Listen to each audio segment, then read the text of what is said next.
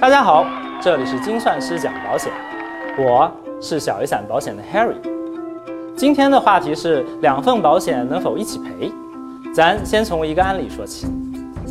邻居老王意外受伤，住院五天花了两千五，于是，在住院险和意外险下分别申请了理赔。结果，虽然两千五全额报销下来了，住院险理赔成功，但意外险的反馈是退回申请，零金额结案。对此，老王便有疑问了：我可是交了两份保费，但最后也只能报销一笔吧？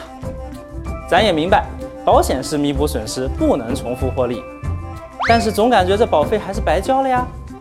于是，问题来了：保险到底能否重复买？重复买了又怎么理赔最划算？今天咱们就来看看。问题一：保险能否重复买？考虑听众中有部分保险从业人员，这答案必须是可以的。当然，咱还要分清险种。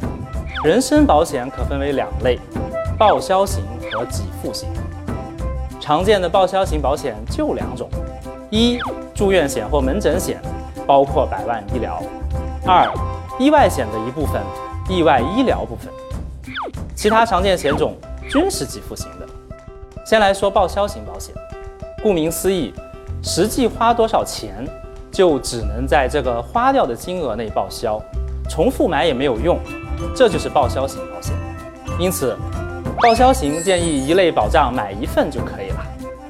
比如 Harry 老师给宝宝的医疗险规划，就是一份百万医疗，再加上一两万的住院险。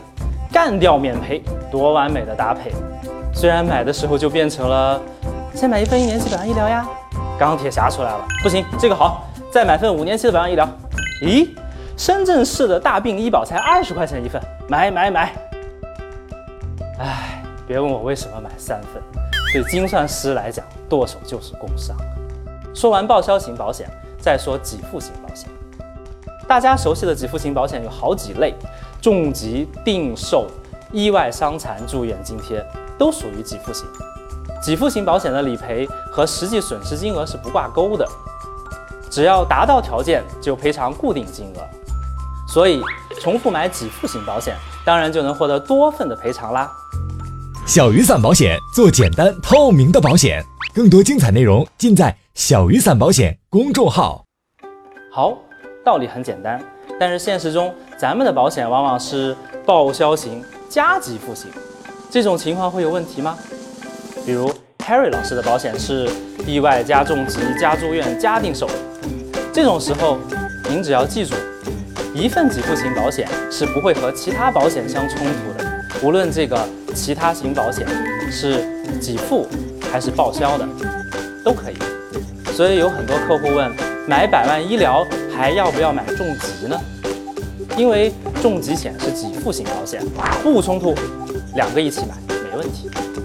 最后给大家一些实际的建议，首先是保险规划，因为给付型保险是可以买多份的，这就给咱分开买提供了便利。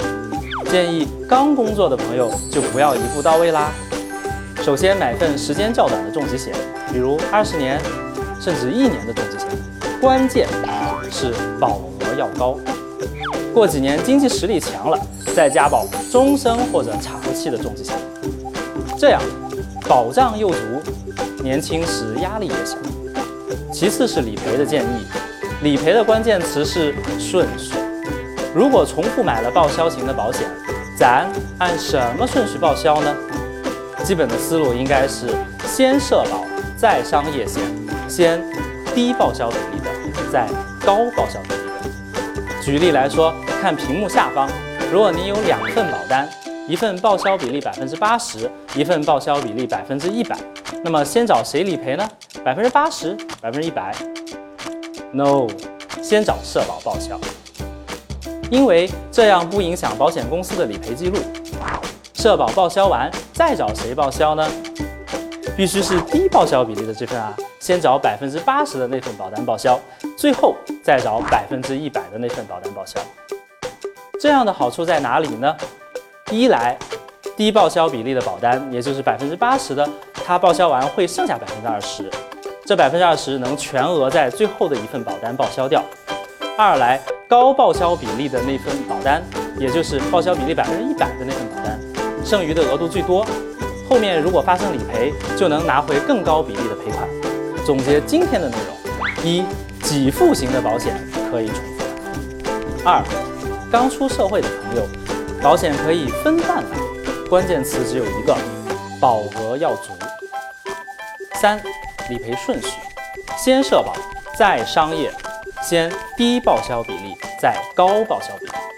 以上的内容您学到了吗？这里是精算师讲保险，我是小雨伞保险的 Harry，咱们下期再见。